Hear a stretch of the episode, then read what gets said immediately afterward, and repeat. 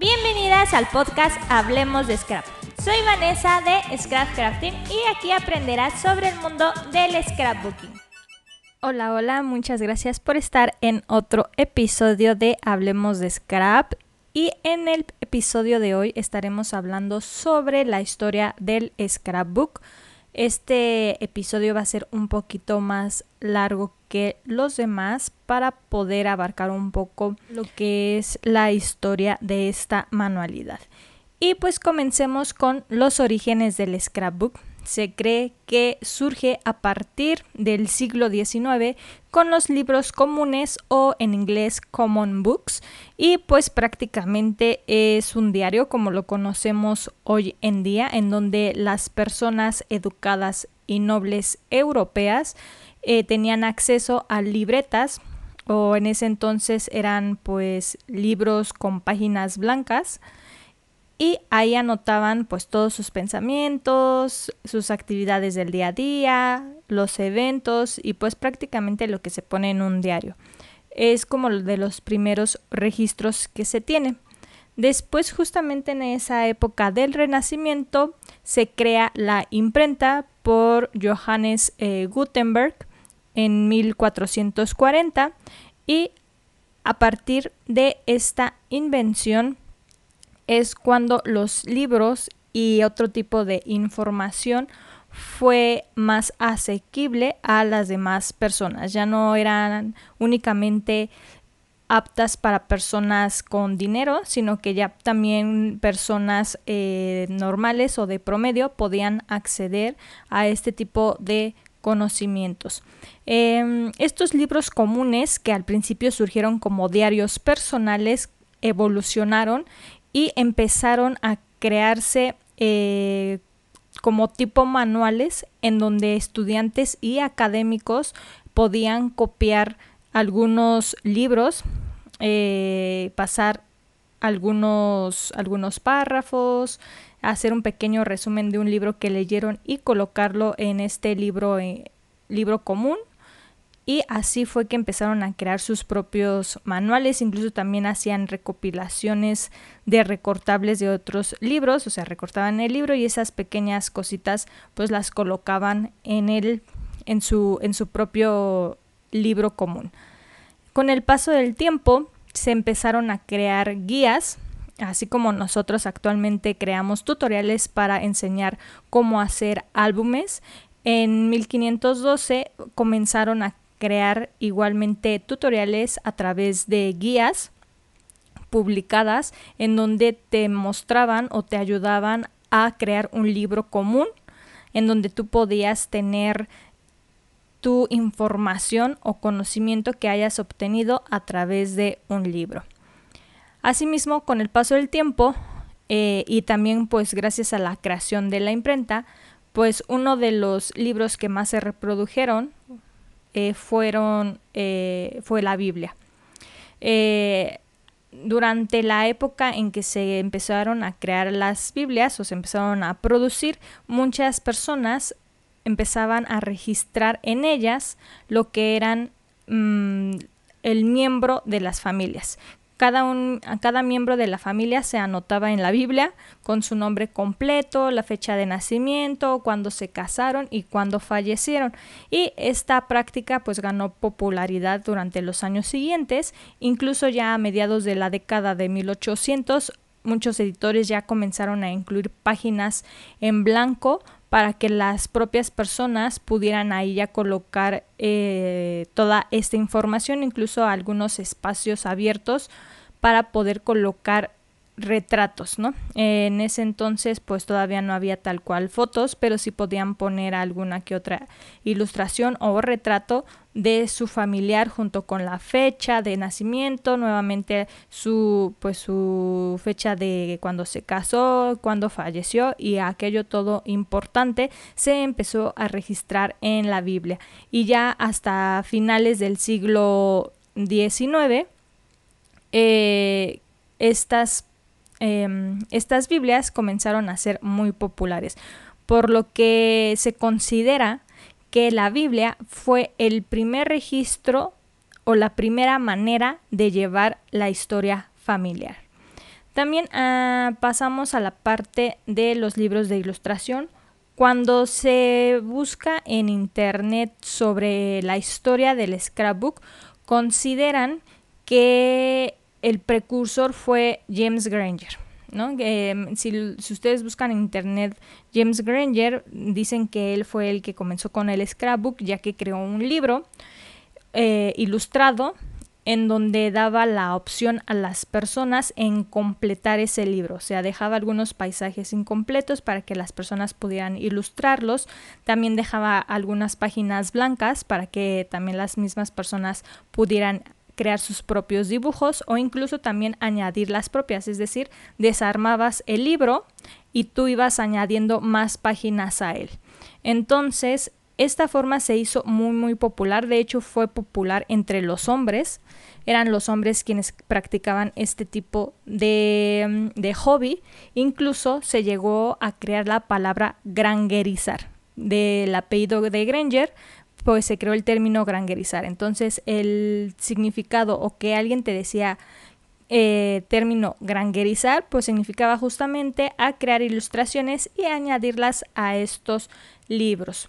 Durante principios del siglo XIX en Europa especialmente se crearon los álbumes de amistad, fueron eh, hechos con la intención de compartirlos con tus amistades, es decir, eh, tú le dabas la libreta a tu amigo, amiga, y esta persona podía anotar alguna frase, alguna anécdota, podían incluso regalarte un poco de, de una tela, algo personal, incluso mechones de cabello eh, se podían guardar en estos álbumes de, de, amistad y pues los ibas repartiendo entre tus amigos y ese álbum pues se hacía de todos estos mensajitos que que tenían nuestros amigos hacia nosotros. Después, a finales del siglo XIX y principios del siglo XX, comenzaron eh, comenzó el boom de las revistas de cocina, aumentaron mucho su popularidad y varias amas de casa coleccionaban esas recetas, o sea, ya ellas tenían su propio recetario hecho a mano en donde anotaban las recetas familiares y en este, en este recetario también iban agregando las recetas que encontraban en las revistas, o sea, las coleccionaban, recortaban el papelito o recortaban la receta y la pegaban en su libreta. Y creo que muchas de nosotras hemos hecho eso en algún momento. Siempre recortamos como algo de una revista, de un periódico y lo vamos coleccionando. Eh, funciona igual, ¿no? En ese momento eran las, los álbumes de recetas y así los iban almacenando. Entonces también si ustedes quieren hacer un álbum de recetas, un recetario, saben perfectamente que también puede ser parte del scrapbook. Y después llega el invento que revolucionó lo que conocemos hoy como scrapbook, que es la fotografía. Ya también con el paso del tiempo, pues vemos que la fotografía, eh, o más bien se crea lo que es la Brownie cámara. La Brownie cámara surge en el siglo XX, el cual también revolucionó totalmente el concepto de la fotografía, porque antes tenías que ir a un estudio arreglado, muy bien arreglado, al estudio, te tomaban foto y listo. O sea, de aquí a que fueras otra vez al estudio podían pasar años, ¿no? Entonces lo que hizo la Brownie cámara es que ya cualquier persona podía tener acceso a una cámara fotográfica y poderla llevar, o sea, ya se podía transportar, porque pues las cámaras de antes eran muy estorbosas, ¿no? Eh, no sé si las ubiquen en que tenías que poner como una especie de caballete, luego la cámara que era súper pesada, y pues cargar con todo eso no era ni rentable, o sea, no era económico y pues no era cómodo. Con este tipo de cámaras, que es como tipo Polaroid, era cuando pues ya podías cargarla, la podías llevar a cualquier lado. Entonces es aquí con este tipo de cámaras que ya podíamos literal documentar nuestra vida, tomar fotografías en los momentos exactos que queríamos guardar. Entonces, pues a través de estas fotos, pues ya podíamos incluso guardarlas en unos álbumes. También eh, se crearon en este mismo siglo del siglo XIX se creó lo que fue el álbum de Mark Twain. Mark Twain fue un escritor más que inventor, pero en su época de inventor creó y patentó un álbum de recortes autoadhesivo en 1872, el cual contenía un adhesivo en un patrón de cuadrícula que ya estaba en cada página. Únicamente tenías que humedecer este papel y colocar las fotografías o cualquier tipo de postal, imagen, lo que tú quisieras, ya se adhería en este álbum. Y después eh, surgen, ya después hasta 1970, surgen los álbumes de recortes magnéticos o los álbumes magnéticos. ¿A qué se refería estos álbumes magnéticos? Pues son los famosos álbums que conocemos hoy en día, estos grandotes que creo que todas tenemos en casa, en donde tenemos fotos de nuestros familiares, de nuestras abuelitas, de nuestras mamás, en donde el cartón tiene pegamento y únicamente es colocar la foto y se cubría con una capita de acetato para proteger las fotos. Esos son los álbumes magnéticos y se hicieron muy, muy comunes. Sin embargo, es aquí donde se dieron cuenta que la, el material o los, mm, o los ácidos con los que se hacían estos álbumes dañaban las fotografías, o sea, se dieron cuenta que empezaban a destruir las fotos, se empezaban a volver amarillentas, incluso el propio protector, el propio eh, acetato, la capita de acetato que protegía las fotografías, también se destruían por este ácido. Entonces es que empezaron a cuidar mejor la forma en que se fabricaba o los materiales con los que se fabricaban eh, para conservar las fotografías. Y después eh, de que surge el álbum magnético, el álbum de Mark Twain, tenemos el nacimiento del scrapbook moderno y se considera que surge a partir de 1980 en un evento de genealogía llamado The World Conference on Records con Mariellen Christensen. Eh, fue invitada a este evento de la Iglesia de Jesucristo de los Santos de los Últimos Días, y sí, o sea, así se llama la Iglesia de Jesucristo de los Santos de los Últimos Días en Site Lake City para mostrar sus álbumes de carpetas de tres anillos. O sea, mostró 50 álbumes que había hecho con estas carpetas que podemos encontrar en la papelería y sus protectores. Con ese tipo de carpetas ella comenzó a documentar su historia familiar, colocaba las fotografías de cada miembro de su familia. Entonces ella llenó estas páginas, eh, las empezó a decorar, empezó a decorar las fotos, las páginas y también utilizó eh, pues lo que ella tenía a mano, ¿no? Comenzó a, a colocar lo que se tenía. Y también introdujo un sistema de almacenamiento o de registro para mantener las fotografías. Aquí es donde nace el layout porque lo que hizo Mariellen es que en cada página era una foto. Entonces lo único que hacía es eh, tomar la fotografía, colocarla en un papel, en una cartulina, la decoraba y listo. Otra fotografía, hacía lo mismo, tomaba otra cartulina, eh, la decoraba y listo. Y estas las empezaba a almacenar en sus álbumes pues de carpetas, ¿no? Las que conocemos todos. Es así como ella creó este sistema, por eso el layout es considerado como el corazón del scrapbook, porque es así como surge, o sea, no, no son los álbumes desde cero. Es por eso que les decía en el episodio 2, ah, si alguien les dice que hacer scrapbook es hacer álbumes desde cero, está mal, es incorrecto, no es esa la forma del scrapbook.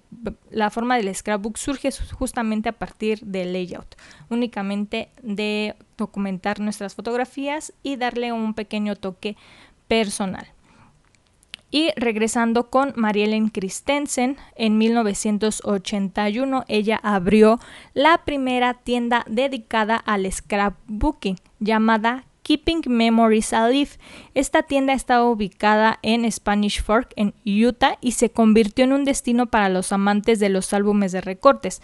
Los scrapbookers de todo el país viajaban a Utah para visitar la tienda y poco después em, comenzaron a crear catálogos de pedidos por correos para aquellos que no pudieran realizar ese viaje, pues pudieran adquirirlos a través de catálogos. Al principio, pues obviamente los papeles eran, eh, el tamaño de los papeles eran de tamaño carta, porque pues únicamente se iban documentando las fotografías en estas carpetas, ¿no? Y, y, el tamaño de ese entonces pues solamente era en tamaño carta, por lo que el papel original del scrapbook surge a partir del tamaño carta. Pero después comenzaron a darse cuenta tanto eh, Mariellen como los que empezaron a, pues, a dedicarse al scrapbook, se dieron cuenta que la página cuadrada de 12 por 12 pulgadas era la que más se adaptaba a las fotografías estándar. Es por eso que también eh, el tamaño del del papel scrapbook es de 12 por 12. No es porque se les ocurrió hacerlo así, sino porque después de tanta prueba y error vieron que el tamaño que mejor se adecuaba a las fotografías estándar es las de 12 por 12 pulgadas. Entonces, si ustedes ven muchos papeles o si se han preguntado por qué esa medida, pues es justamente para que ustedes hagan sus layouts. Si bien como en todo evoluciona, en todo va a depender de de nuestra creatividad y cómo usemos esos papeles. Es por eso que pues ya algunas no utilizan los papeles para hacer el layout, sino para hacer los álbumes, pero pues eso ya surge mucho después.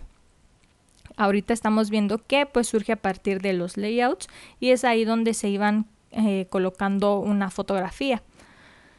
Y ya después vienen eh, las tiendas, o sea, ya después de que Mariellen Christensen abrió la primera tienda en 1981, fue a finales de la década de 1990 de que ya varias personas comenzaron a crear sus propias tiendas en todo el país. Y ya en el 2012 pues ya habían marcas que conocemos actualmente. Y es así cómo surge el scrapbook, toda su historia, cómo ha venido evolucionando y de esta manera creo que tenemos una percepción mucho más amplia de lo que es el scrapbook original, porque pues muchos consideran que hacer una libreta es scrapbook, hacer una tarjeta es, hacer scrapbook.